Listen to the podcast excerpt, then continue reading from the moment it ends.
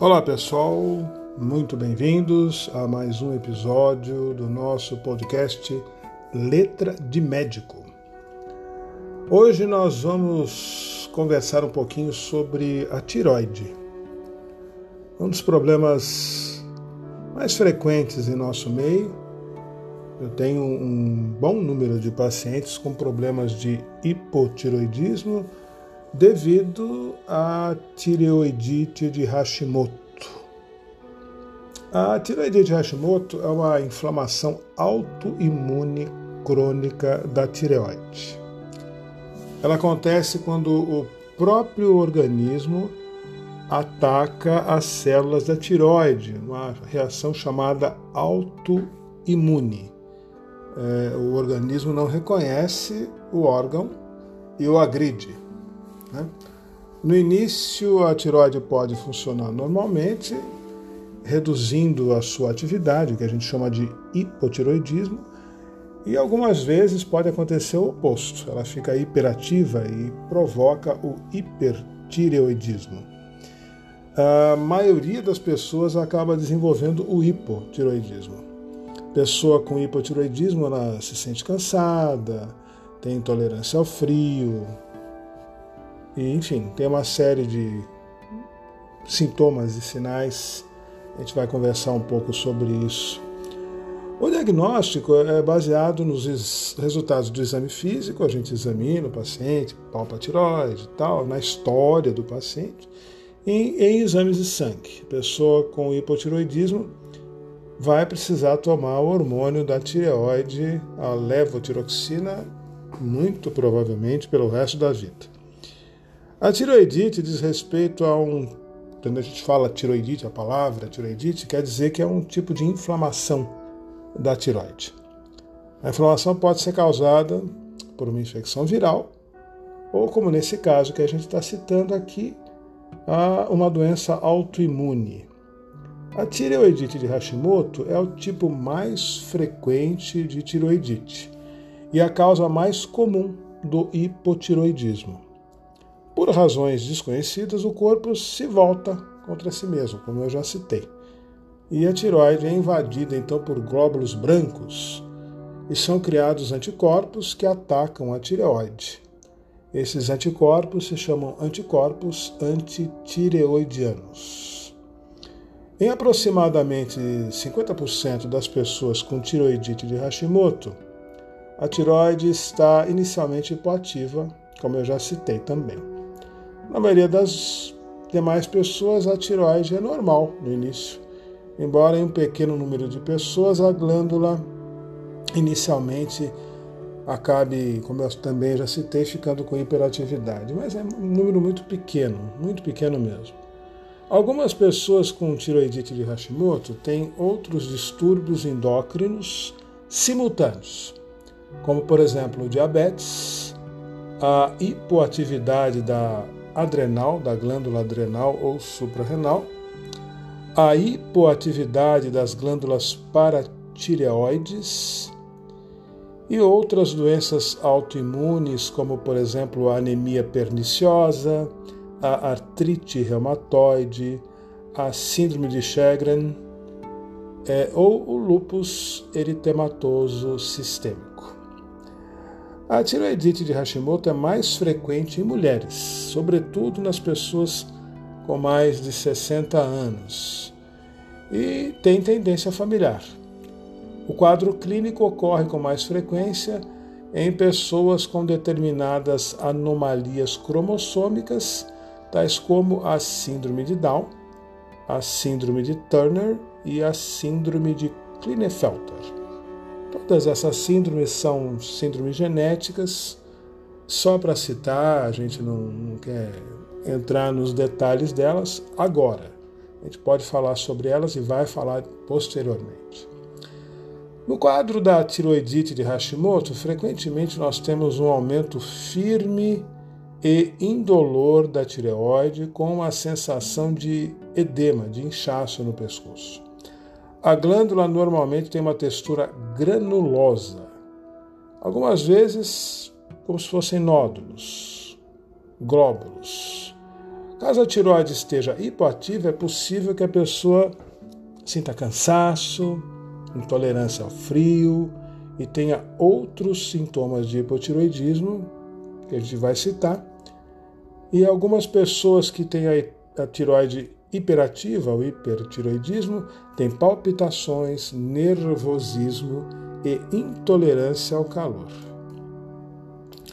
Com relação aos sintomas do hipotiroidismo, a gente fica assim, a gente lembra o seguinte, né? A insuficiência de hormônios da tiroide provoca a desaceleração das funções do corpo. Os sintomas são sutis, progridem gradualmente. Elas podem ser confundidas até mesmo com depressão, sobretudo em pessoas idosas. As expressões faciais se tornam aborrecidas, a voz fica rouca, a fala lenta, as pálpebras ficam caídas, os olhos e a face ficam inchados. O cabelo começa a ficar escasso, com aspecto grosseiro e seco. A pele pode ficar áspera, seca, com escamas e grosseira também. Muitas pessoas com hipotiroidismo sentem fadiga, ganham peso, sofrem de obstipação intestinal, constipação apresentam câimbras musculares e não têm lá grande tolerância ao frio. Algumas pessoas apresentam a chamada síndrome do túnel do carpo, que é uma inflamação no, no, na região do punho, que causa formigamento ou dor nas mãos. A frequência cardíaca pode cair. Existe a alteração da cor das palmas das mãos e plantas dos pés que ficam ligeiramente alaranjados. Parece, a gente chama de carotenemia, como se fosse cor de alguma de deposição de beta-carotenos, né? A pessoa que come muito, muita cenoura, por exemplo, né?